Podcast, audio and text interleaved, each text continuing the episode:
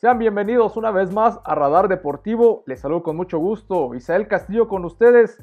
Nos habíamos ausentado un lapso de tiempo, pero el mundo deportivo no espera a nadie y hay mucha actividad. Y hoy toca comentar lo que han sido las finales de la NBA de su temporada 75. En este podcast, claro que habíamos estado hablando de la NBA, les trajimos algunas curiosidades respecto a esta temporada donde festejaban los 75 años y para hablar de los Warriors campeones y todo el aspecto de las finales de la NBA, tengo dos invitados conmigo. Por primera vez me acompaña Diego Estrada, cronista de básquetbol, especialista en varios deportes y que va a estar aquí con nosotros comentando el cierre del mejor básquetbol del mundo. Te saludo con gusto, Diego. Gracias y bienvenido aquí a Radar Deportivo.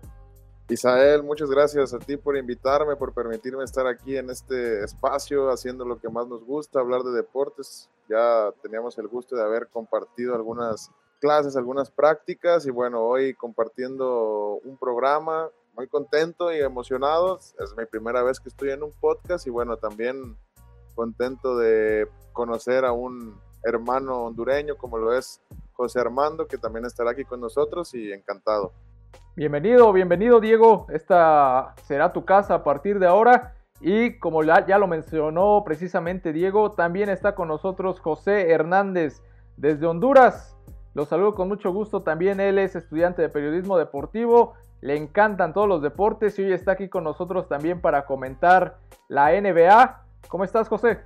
Hola, ¿qué tal, Isa? Un placer estar contigo nuevamente. Y bueno, es un privilegio estar en tu programa por primera vez aquí en Radar Deportivo.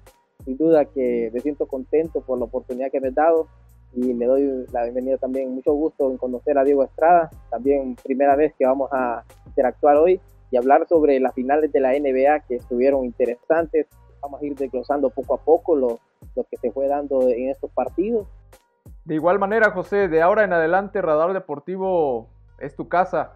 Así que siéntanse cómodos y libres de expresar su opinión vámonos de una vez con esto que nos atañe. Terminó la temporada 75 de la NBA y no pudo terminar de mejor manera que en un partido de ganar o morir. Juego número 6 donde los Warriors de Golden State visitaron el TD Garden de Boston para medirse a los Celtics. Los Celtics estaban obligados a ganar ese partido para forzar a un juego número 7, pero no sucedió. Los Warriors dieron el golpe de autoridad, dijeron, no nos vamos a arriesgar al juego número 7 en el Chase Center y terminaron ganándolo. De esa forma ganaron la serie 4 a 2. Son los nuevos campeones de la NBA. Es ya su séptimo título en la historia como franquicia, rebasando a la mítica pues franquicia de los Toros de Chicago, aquella que hiciera grande el gran basquetbolista Michael Jordan. Y pues vamos a iniciar los guerreros de Golden State tuvieron una temporada en la que terminaron no en el primer lugar de su conferencia, no siendo el equipo más arrollador, e incluso con Diego lo comentaba en algunos espacios donde coincidimos, ¿no? Los guerreros de Golden State estaban ahí. Y él, si no mal recuerdo, Diego, tú me decías, es que yo veo a los guerreros como los favoritos. Así es, Isa. Bueno, me adelanté un poquito porque me, me llegó la ansia por comentar, porque yo recuerdo que a principios de la temporada, no sé si ustedes coincidirán conmigo, pero Stephen Curry estaba jugando a un nivel de incluso por encima del año en el que él, en cuanto a estadísticas, claramente, en cuando a él se le otorgó el título de MVP unánime, ¿no? Es ese tan, tan famoso galardón que nunca nadie había recibido. Y yo recuerdo que antes de la lesión que sufrió Stephen Curry por ahí, ya cerca del final de la temporada, él venía con unos promedios y unos partidos pues, extraordinarios, ¿no? Este, es por eso que yo decía que, que para mí Golden State era uno de los claros favoritos. Después se vino un bache, recordarán por ahí ustedes, cerca de 15 partidos, 15 juegos más o menos, donde Golden State ligó gran cantidad de derrotas, ligó, si mal no recuerdo, hubo un periodo donde perdió cerca de 10 de, lo, de 15 que jugó, no tengo el dato exacto, pero ahí fue donde quizás se puso un poco en duda. Pero bueno, en playoff creo que la, experiencia fue lo que, salió a flote, ¿no? Sí, concuerdo contigo y hay que darle crédito a la predicción y a la visión que tuvo Diego en ese momento cuando estábamos comentando quién era favorito para llevarse el trofeo Larry O'Brien. Ya teníamos preparadas las finales, es decir, Boston y los Warriors ya estaban listos para enfrentarse. Yo sí vi a Boston en un momento en donde estaba ganando cada una de las series de manera forzada, bueno, no forzada, pero sí llevada al límite, es decir, a un séptimo partido de visitante, en las condiciones donde quizá no eran las mejores para que Boston no pasara tanto sufrimiento, por así decirlo. Terminó barriendo a los Nets de Brooklyn en primera ronda, que eran uno de los equipos favoritos. También vimos que terminó echando al campeón a Milwaukee Bucks y terminó ganándole un juego número 7 a Miami en casa, que era el sembrado número 1 de su conferencia y para muchos el favorito para competir en las finales. Entonces yo veía en ese momento a los Celtics en esa racha, ¿no? De ganar, ganar, ganar a pesar de ciertas condiciones. Y para mí llegaron como favoritos a las finales por encima de los Warriors. Lo platicaba también con José cuando ya teníamos las finales, quién eran los favoritos. Y creo que por un momento me olvidé de esa experiencia, de las malas rachas, como dice Diego, de las lesiones, de que Clay Thompson no era el mismo de antes, que quizá Stephen Curry ya no era suficiente como para echarse el equipo al hombro y sacar la victoria. Fueron pronósticos distintos, pero José, ¿tú cómo viste ese panorama una vez que tuvimos las finales listas? Pues la verdad, fíjate, Isa, que me sorprendió este equipo de, Boston porque se hizo muy fuerte de visita. Y realmente eso fue lo que a este equipo le fue dando esa fortaleza. Los jugadores fueron tomando confianza y en casa casi no, no se veían como esa fortaleza que tenían en Ted Garden. Pero lo mencionaba que los partidos en los playoffs los, fueron ganando muy forzados. Eh, los Nets les costó ganarle ese partido contra ellos y lo que más me sorprendió también fue cuando enfrentaron a los campeones y le ganaron y le fueron a ganar de visita en el estadio de, Milwaukee. Entonces ahí ese equipo fue tomando esa confianza y después ganarle a Miami Heat, que los Miami también tienen un equipo muy sólido y demostraron que estaban para competir. Y no solo eso, yo pienso que este equipo, el otro torneo va a estar más sólido y, y va a estar peleando por llegar a las finales de la NBA. Entonces, se vio muy bien Boston, pero pienso que en las finales, ya llegando contra los Warriors, ahí se vio el equipo que al principio creíamos, quizá en el primer partido, que este equipo iba a ser demoledor, que le iba a costar mucho eh, poder ganar a los Warriors, eh, eh, a este equipo de Boston, pero realmente después yo pienso esa inexperiencia de las finales en la NBA, algunos jugadores de la talla, por ejemplo, de Tatum, se, se perdió en los últimos partidos yo pienso que eso fue el factor muy importante para que el equipo de Boston no fuera contundente y no poder llevar ese partido al séptimo juego. En casa ahí ese último partido creo que fallaron y ahí fue eh, clave, pues algunos jugadores no se vieron. Sí, concuerdo con lo que comenta José y estamos hablando ya de claves, dijiste, factores que propiciaron la derrota de Boston y el triunfo eh, de los Warriors. Y es que recordemos, Diego, que Boston precisamente inició ganando la, serie de las finales. Se fue arriba 1-0 ganando el primer partido de visitante contra los Warriors de Golden State. Y yo también los veía como José. En un momento dije, no, esta serie incluso podría ser una barrida de 4-0 por el momento, el momentum que vivían los Celtics de Boston. Pero después vinieron los Warriors, empataron la serie 1 a 1. Boston se puso arriba todavía en la serie 2-1 cuando regresó la serie a su casa al TD Garden, que es una de las arenas que a mi parecer de las más pesadas en cuanto a que la afición se hace sentir y que tiene pues ese factor extra, ¿no? Que la afición está ahí, se vuelve muy hostil el ambiente para los equipos visitantes pero con todo y eso, los Warriors lograron emparejar la serie. También fueron a robar un partido allá en Boston. Y después ganaron el siguiente, que fue para ellos en el Chase Center. Y como lo comentamos aquí, ganaron el sexto juego de visitante. Para ti, Diego, ¿cuáles fueron las claves para que los Warriors se alzaran con su séptimo título en la NBA y para que Boston también terminara perdiendo?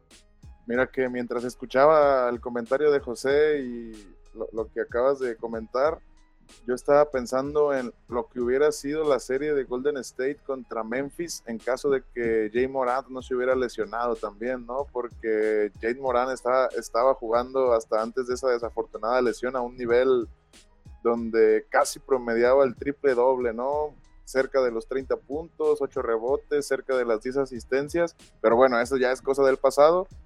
Lo traía aquí en la mente porque seguramente se hubieran ido a un séptimo juego desde mi perspectiva.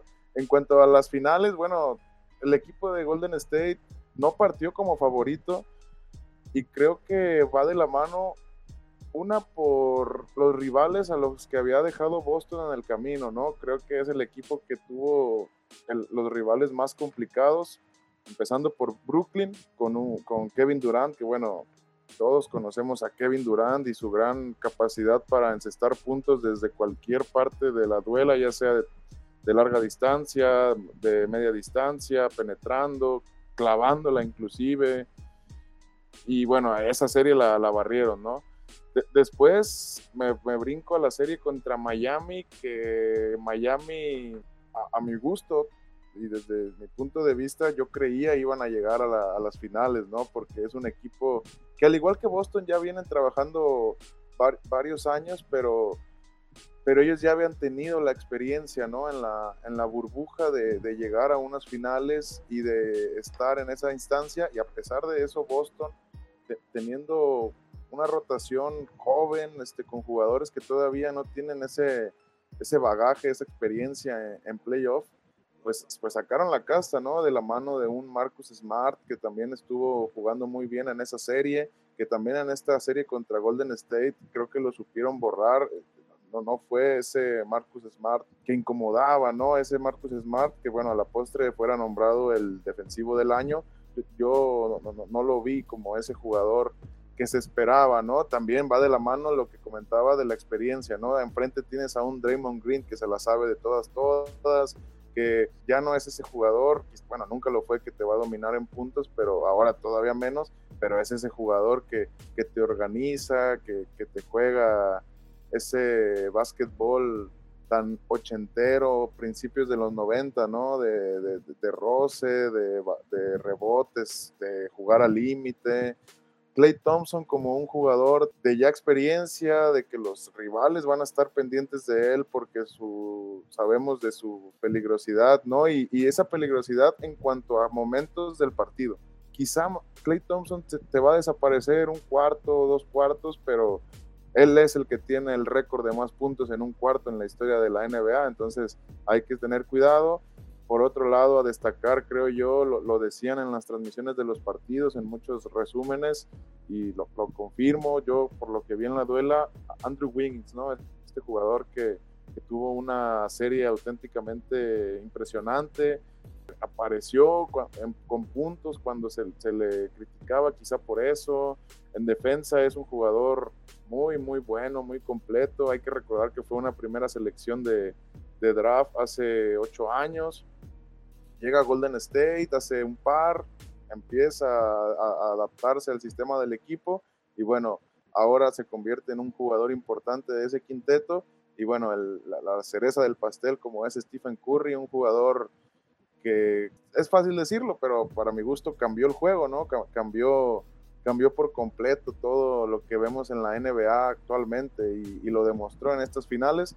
Esos cuatro jugadores junto con Boston, el detalle que les comentaba de Smart, además de lo que ya decía José de que Tatum no apareció, pues fue algo de, que, de lo que se conjuntó, ¿no? Para que los Warriors tuvieran su, su título. Sí, correcto. Creo que tenemos nombres puntuales de los responsables. Y hablando de Stephen Curry, fue nombrado el MVP de las finales. Algo que no había ocurrido en las anteriores finales que él había disputado en el 2015, 2016, 17, 18 y en el 19. ¿no? Todas esas finales que disputó de manera consecutiva, increíblemente no había sido galardonado con esa distinción. Y era lo único que le faltaba, ¿no? Porque ya hablaba Diego del MVP unánime de la temporada, es el jugador que más triples ha metido en la historia ya de la liga, el que revolucionó el juego y era un trofeo que él mismo dijo que le gustaría ganarlo.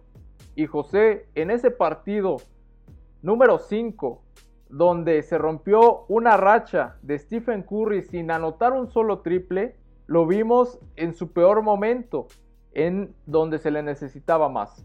Pero ¿cómo respondió en el partido número 6? 34 puntos. Fue el jugador que lideró a su equipo. Es decir, cuando no aparecía Curry, aparecía Wiggins, aparecía Porter, aparecía alguien más. Pero en el momento en el que se le necesitó, es decir, que los Warriors ganaban ese juego 6 y eran campeones, apareció otra vez Stephen Curry. Tuvo los mismos puntos que Jalen Brown. Tuvo más asistencias y más rebotes. 7 en cada eh, estadística. Pero tener a un Stephen Curry a ese nivel en un partido necesario me parece que es más que suficiente para darle el MVP. No sé cómo viste tú esa situación, porque lo estábamos comentando en vivo, José, de que Stephen Curry era el jugador más valioso de las finales. Realmente el, domingo que estuvimos transmitiendo ese, ese partido realmente nos sorprendió lo que hizo Stephen Curry.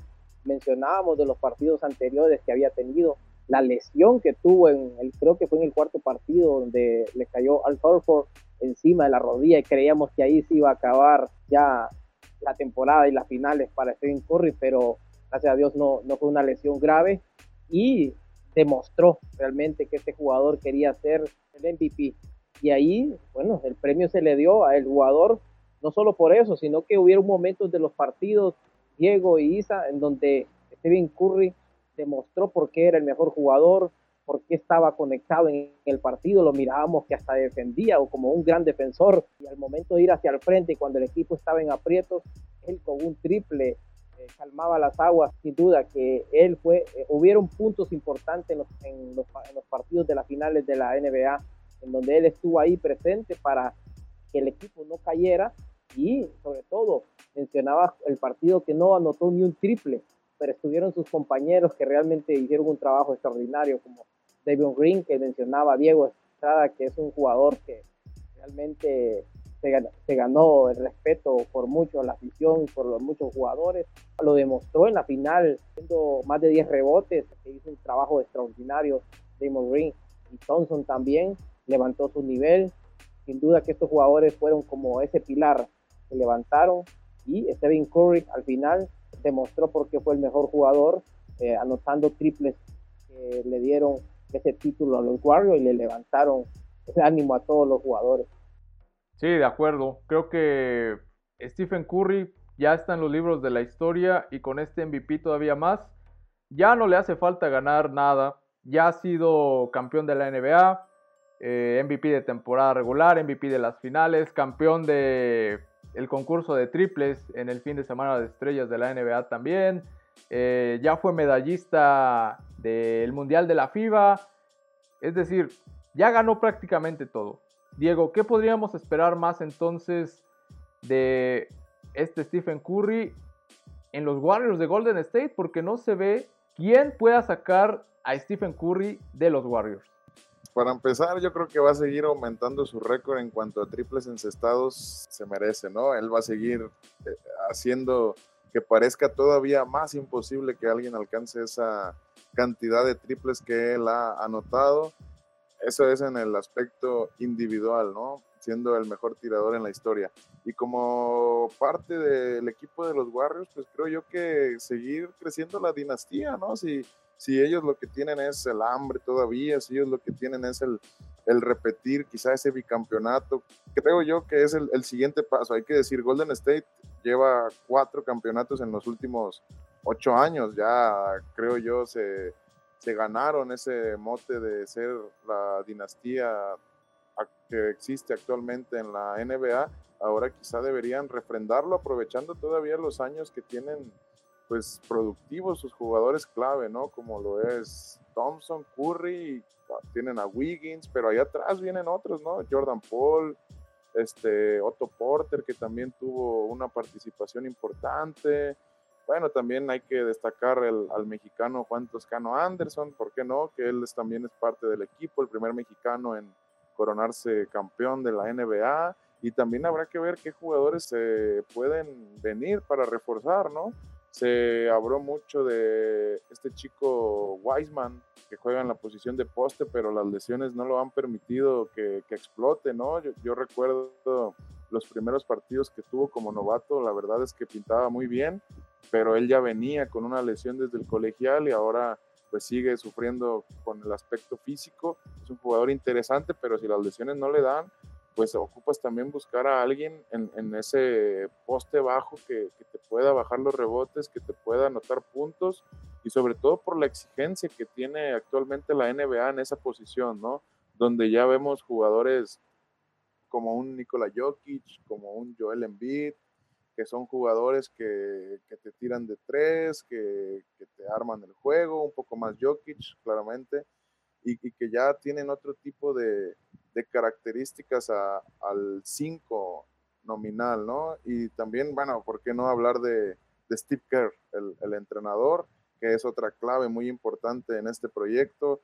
Ya sabe lo que es ser campeón como jugador y como entrenador, no solo una vez, ni dos, ni tres, más de tres veces, tanto en una como en otra, así que es en un, alguien que, se la sabe en la liga, alguien que creo yo tiene la total confianza del equipo. Y mientras él siga, pues creo que, y mientras él siga complementado con lo que decía de los jugadores, pues creo yo que es lo que va a hacer que Golden State siga compitiendo y también cuidar las lesiones, ¿no? Porque no creo que ellos quieran que se lesione otra vez Clay Thompson o algún otro jugador importante, porque eso los, los merma y lo vimos los últimos años. Sí, desde luego, se notó la temporada pasada como con las lesiones el equipo de los Warriors fue completamente diferente. Y creo que están ahí, tienen todavía bastante por competir, porque ahí en el oeste, en el salvaje oeste, vaya que hay otros equipos que ya empezaron a trabajar duro lo decía Diego, los Grizzlies de Memphis con Jamoran, ahí está Luka Doncic, que no se va a dar por vencido y que va a querer su revancha. Ahí están los Nuggets de Denver, ahí está el Jazz de Utah, etc. Entonces, creo que hay con que los Warriors puedan todavía competirle a ese salvaje oeste que sobre todo es más joven que ellos, ¿no? En cuanto a los años todavía de competitividad que puede tener pues las estrellas del equipo, Green, Thompson y Curry. Entonces vamos a ver ya después qué es lo que nos depara con la temporada cuando se aproxime la número 76. Diego tocó una parte importante, Juan Toscano Anderson, primer mexicano en ser campeón en la NBA. Eh, quizá no en un rol protagónico, ¿no? Porque él era banca, claramente, y entraba a jugar ya cuando los partidos estaban definidos, quizá dos minutos, un minuto, por ahí, etcétera. Pero creo que es un primer gran paso para el baloncesto de México. Y quizá por aquí voy a entrar en alguna polémica, porque hay comentarios que dice, es que Anderson Toscano no es mexicano, él nació en Estados Unidos, pero tiene ascendencia mexicana por parte de, de su familia. Entonces él se consideró como mexicano él estuvo jugando aquí en los equipos de la Liga Nacional eh, de Baloncesto Profesional de México, ¿no? Eh, campeón con Fuerza Regia. Después se fue a la franquicia de la Liga de Desarrollo de los Warriors. Y de ahí lo llamaron al primer equipo. Fue firmando contratos hasta que se quedó. Y si bien es banca, lo hemos visto que está conectado con los compañeros titulares porque en las temporadas anteriores él era un elemento incluso hasta titular. Salía a jugar eh, codo a codo con Stephen Curry, con Raymond Green, ¿no? Cubriendo las lesiones que tuvieron los Warriors. Y a pesar de eso, me parece que es meritorio. Tener ya en la historia al primer mexicano después de que pasara Horacio eh, Llamas, Lalo Nájera, Jorge Gutiérrez, etc. ¿Cómo ves esta situación, Diego? Ya que lo comentaste, ¿qué significa? Sí, ¿tiene de verdad algo de importancia para el básquetbol mexicano? O es decir, ¿tendremos que voltear realmente y celebrar cuando un mexicano sea titular, sea el MVP de las finales, te anote 30 puntos o más? Bueno, si lo vemos desde un lado, desde un punto de vista de un hecho histórico, creo que sí tiene gran relevancia, ¿no? El hecho de, de, poder decir que es el primer mexicano en ser campeón de la NBA, porque eso va a ser recordado siempre. Siempre va a ser recordado Juan Toscano Anderson como el primer mexicano en tener un anillo de campeón como de la NBA. Un ejemplo en otro deporte que es de los top en Estados Unidos, en la NFL está el caso de Raúl Alegre, una situación muy similar. Raúl Alegre, quien fuera pateador de los gigantes, también estuvo ahí con los Bills de Buffalo, él tiene dos anillos. Y ahora Toscano Anderson en la NBA abre ¿no? la puerta. En cuanto a si sea un, un escaparate para el básquetbol mexicano, no, yo no creo, sinceramente, Isa, yo no creo que de aquí a corto plazo puedan haber más mexicanos que puedan tener este galardón o este, este, este, este sueño, ¿no? Que es para muchos, pero sí quizá el basquetbolista ya, ya, lo hace ver más posible, tal vez, ¿no? Entonces, si nos vamos por ese lado de la mentalidad, creo que ahí sí ayuda. Pero si nos vamos al lado, creo, de en cuanto al profesionalismo que hay en México comparado con el de Estados Unidos, pues creo que así, ahí sí es donde hay gran diferencia. ¿Se puede dar? Claro que se puede dar. ¿Qué, qué tan frecuente o qué tan fácil? Pues ahí sí no, no creo que sea algo que lo vayamos a estar viendo año con año. Incluso lo, lo vemos otro ejemplo con los jugadores europeos, ¿no? No, no, a pesar de que hay jugadores europeos que, que, ya están siendo protagonistas en la liga, pues no son tantos si lo comparamos con los años que ya los jugadores europeos tienen en la liga y se han ido consolidando, pues no son todavía ellos la, la cara, ¿no? De algunas franquicias, siguen siendo jugadores que son, pues, formados profesionalmente en Estados Unidos, complementados, perdón, con jugadores de calidad europeos, también jugadores pues de distintos países, ¿no? Ahora en este caso México, pero pues ah, también hemos tenido jugadores argentinos, jugadores brasileños, hablando de, de Latinoamérica, jugadores de Puerto Rico, República Dominicana también, venezolanos, pero son, son más escasos. Entonces creo yo que todavía para que veamos más mexicanos, pues sí puede que pase algo de tiempo. Sí, completamente de acuerdo. Ganar un título en la NBA no es nada sencillo y llegar a la NBA a jugar a nivel profesional, vaya que, que no lo es. Pero aún así, recojo lo que dice Diego. Toscano es un ejemplo y va a ser un ejemplo de que para un mexicano o para alguien más de otra nacionalidad, pueda ser todavía más cercano, más realista el llegar a jugar y ser campeón. Yo pienso que así nos tome otros 50 años, va a llegar el momento en que tengamos no solo un mexicano, quizá también a otro argentino, a otro, ¿por qué no? Salvadoreño, hondureño, costarricense, ser campeón en la NBA y tener un rol protagónico, ahora sí. José, esto que dice Diego y que comentamos es real, porque le abre la puerta a todos los latinos. Y es que la NBA es la liga más global de todo el mundo. No hay otra liga de ningún otro deporte que acoja deportistas de todo el orbe. ¿no? Tenemos, como ya lo decía Diego, europeos, asiáticos, africanos, latinos, de todos los sabores y colores hay en la NBA. Y por qué no seguir expandiendo eso, que es parte de la magia de la NBA, ¿no? Tú puedes ver a un niño jugar en Sudán, como lo puedes ver en el Congo, con un jersey de los Hornets o de su franquicia favorita y soñar que puede llegar a la NBA. Pues la verdad, Isa, que me sorprende. Primero lo que acaban de mencionar ustedes sobre Toscano. Yo, yo pienso que este muchacho va a quedar en la historia porque México no ha sido un, un país así, podría decir, de destacar jugadores eh, para la NBA, destacar jugadores constantemente. Y otro punto que me llamó la atención, que él nació en Estados Unidos, me dicen. Un caso igual aquí en Honduras, que Teófimo López es un, prácticamente casi un estadounidense. Pero él, al enfrentarse en los campeonatos mundiales, decidió poder representar al país Honduras. Eh, Toscano está haciendo eso, que él sea como el inicio que podría ser de muchos jugadores que tal vez en, los próximos años se motiven y empiecen a jugar baloncesto tengan el sueño de poder llegar a, a, jugar en la liga más importante del mundo, que es la NBA. La NBA es una de las ligas más importantes donde van los mejores jugadores de todo el mundo. Entonces, creo que es un gran premio y un gran mérito poder llegar allí y ser campeón. Y yo pienso que este muchacho toscano, él va a quedar siempre en la historia por haber sido el primer mexicano y de él va, se va a hablar mucho porque puede hacer que en un futuro muchos jóvenes quieran decir, yo quiero estar ahí como este toscano llegó. Entonces, sin duda que eso podría ser.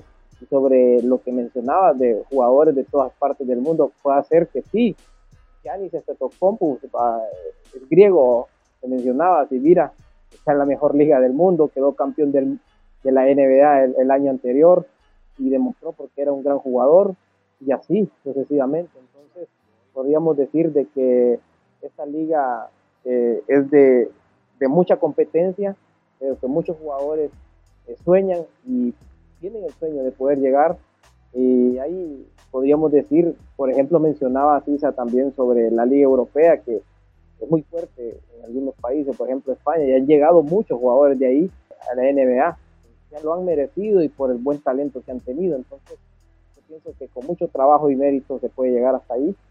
Nada es imposible, el cielo es el límite, entonces pues ahí está esta situación con Juan Anderson Toscano, y ya para cerrar, no menos importante, el perdedor, los Celtics de Boston. Nos enfocamos en hablar, sí, de los Warriors, sí, del MVP, de Stephen Curry, de Steve Kerr, etcétera, de Anderson Toscano.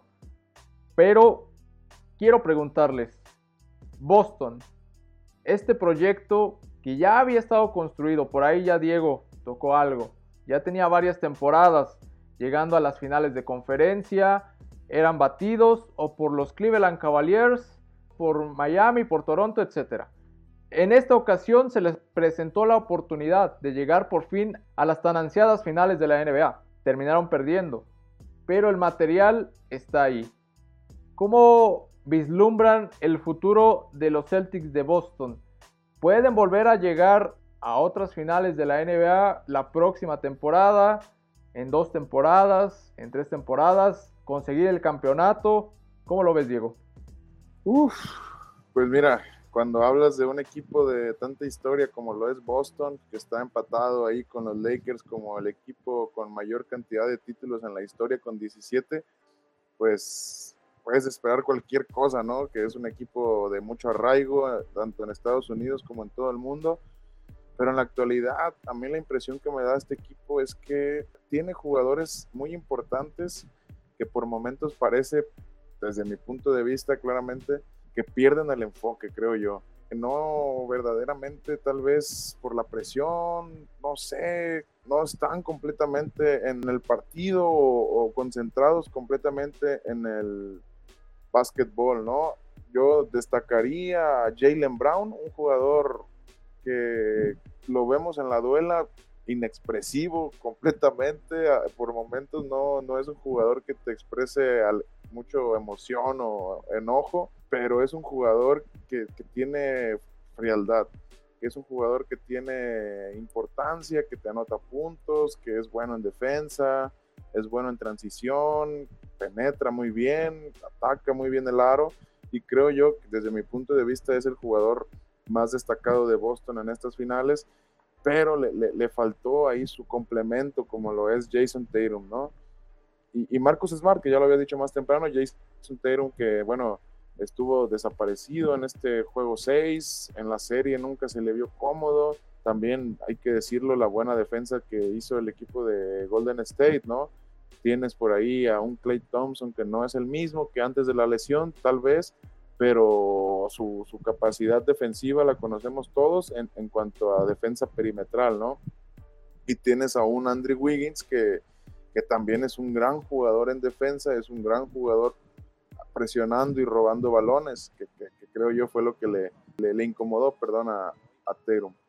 Son, son, jugadores jóvenes, ¿no? La, la, la base de este equipo, así que creo yo todavía pueden estar peleando, no es nada fácil. Está el ejemplo de Phoenix, Phoenix venía el año pasado de ser subcampeón y este año como amplio favorito por muchos, para ser el campeón de la NBA y bueno, pues vimos lo, lo que pasó, ni siquiera llegó a las, a las finales. Otro ejemplo es el equipo de Milwaukee, el equipo de Milwaukee que también estuvo varios, varios años ni siquiera ganando, ni siquiera llegando a las finales de conferencia, tampoco llegaban a las finales de la NBA y bueno, el año pasado ya se les dio esa oportunidad. Boston está cerca, Boston está cerca, Boston está, no sé, a un jugador tal vez, alguien en, regresando a la posición, alguien en la pintura que tal vez le dé mayor dominio en esa posición, que creo yo no lo tiene. A mí me gustó mucho la reincorporación de Al Horford. Creo que gracias a Al Horford fue el, el, el, jugador que volvió a conectar los cables en este equipo de Boston, que tuvo un cierre de temporada muy bueno. En los playoffs despachó a todos los favoritos y ya en las finales no se pudo, pero Al Horford creo que fue uno de los jugadores más importantes. Y eso, un jugador en la, posición de poste tal vez, la, la, experiencia que ahora ya tienen de jugar unas finales, no todos ganan sus primeras finales, y no todos ganan todas las finales, y hay quienes incluso no llegan a las finales, entonces, pues Boston está ahí, ¿no? Quizá que no, que no pierdan por ahí la, la brújula, porque van por buen camino, es la realidad. Estuvieron a dos juegos de, de llevarse el campeonato. Sí, creo que tenemos la expectativa alta para que este equipo se mantenga en la elite del este, ¿no? Compitiendo otra vez con Milwaukee, con Miami, con el que vaya a tomar la batuta, está ahí José. Tú también, ¿cómo ves este futuro que le depara una franquicia que le tomó más de 10 años volver a unas finales? Porque la última vez que Boston estuvo en las finales fue en 2010, las perdió, regresó ahorita, no las pudieron ganar y creo que lo que dice Diego es parte importante. La experiencia. Si bien Tatum y Jalen Brown ya no son unos rookies, ya no son unos jovencitos, pero digamos que están pues ahí en, la, en el pico de su carrera, con 24 y 25 años cada uno. Entonces, todavía les queda un buen tramo. Vamos a ver qué es lo que sucede con ellos, pero a ti, ¿qué impresión te da la franquicia de Boston para el futuro? Realmente lo mencionaba algunos aspectos de Diego mencionaba de que algunos jugadores son jóvenes, todavía tienen para dar mucho en este equipo. Estos equipos a veces trabajan con, hacia el futuro, de ir poder formando un equipo que realmente pueda competir contra otros equipos que ya tienen tal vez mucha experiencia de estar compitiendo en, la NBA, con jugadores ya más de más eh, veteranos.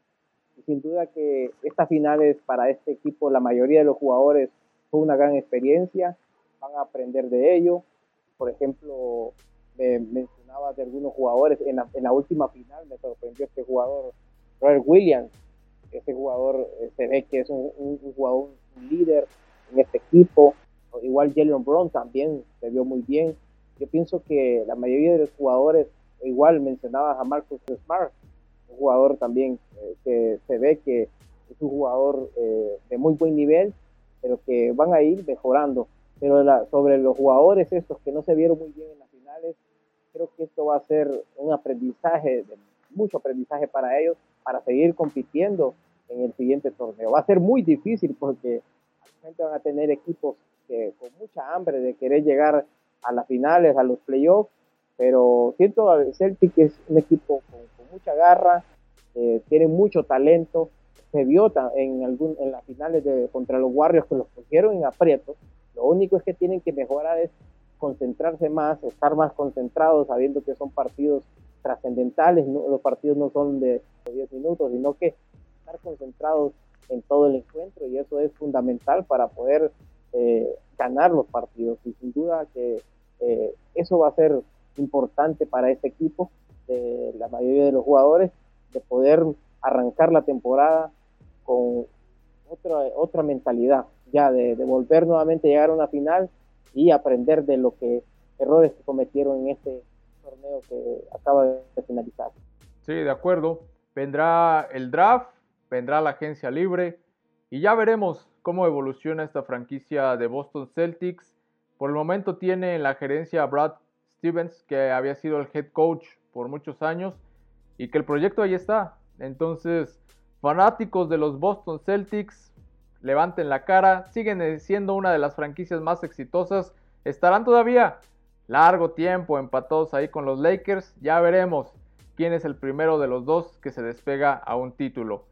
Con eso estaríamos llegando pues al final de este episodio que dedicamos a las finales de la NBA, a los Warriors campeones, a los Boston Celtics perdedores, pero con el reconocimiento de que han llegado a unas finales y que no es fácil.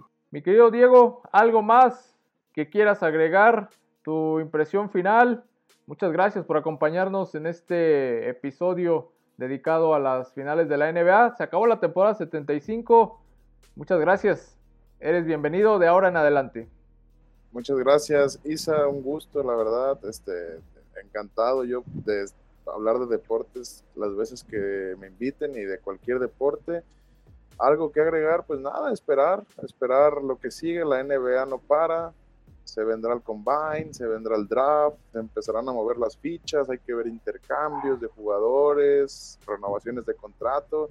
El deporte siempre nos va a dar de qué hablar y bueno, la NBA no es la excepción, así que nada más estar, estar atento, ¿no? Porque, porque siempre, siempre habrá algo de qué hablar. Perfecto. Y antes de irnos, por favor, déjanos tus redes sociales o algún contacto donde las personas también puedan interactuar contigo. Sí, claro, cómo no. Estoy en, Twitter, por ahí de repente comparto algunos comentarios y opiniones personales. Me pueden encontrar como Diego Feg, F-E-G. Así me pueden encontrar. Y en Instagram también ahí estamos como Diego Feg también. Diego F-E-G. Ahí nos pueden encontrar. Diego Estrada en Facebook, en Twitter, también si no se les complica, Diego Estrada, ahí, ahí salimos. Muchísimas gracias y también gracias a José Hernández que nos acompañó desde Honduras. José, tus últimas impresiones, algo más que quieras agregar y también otra vez, esta es tu casa de ahora en adelante. No, un gusto, un gusto haber estado con ustedes, de haber platicado casi una hora sobre las finales de la NBA, de los compromisos que tuvieron estos equipos, cómo llegaron hasta la final. sin duda que fue una experiencia muy bonita, primera vez estar con ustedes hablando de la NBA, con Diego Estrada, un gusto, un placer, contigo Isa, espero que no sea la primera ni la última vez, así que muy contento y muchas gracias por la oportunidad. También déjanos algún contacto, redes sociales donde la gente pueda interactuar contigo. Sí, hasta el momento todo José Hernández en, en Facebook me pueden encontrar, y en, Instagram como José-Macoto. Ahí esas son las redes sociales que hasta el momento tengo y ahí a veces subo eh, información, a veces de diferentes deportes de la NFL, cómo va, o eh, básquetbol o fútbol. Perfecto. Pues muchas gracias por estar aquí en este espacio. También nuestras redes sociales, recuerden que estamos en Instagram como radar-deportivo y en Facebook como Radar Deportivo, el eco de los deportes. Y pues estamos de regreso, prepárense porque de ahora en adelante vamos a seguir comentando el deporte que nunca descansa. Les agradecemos por hacer clic y reproducirnos en las diferentes plataformas en las que estamos disponibles. Anchor, Spotify, Apple Podcast, Google Podcast y todavía más. Entonces, muchísimas gracias. Todos sus comentarios son bienvenidos. Nos estaremos escuchando en la siguiente.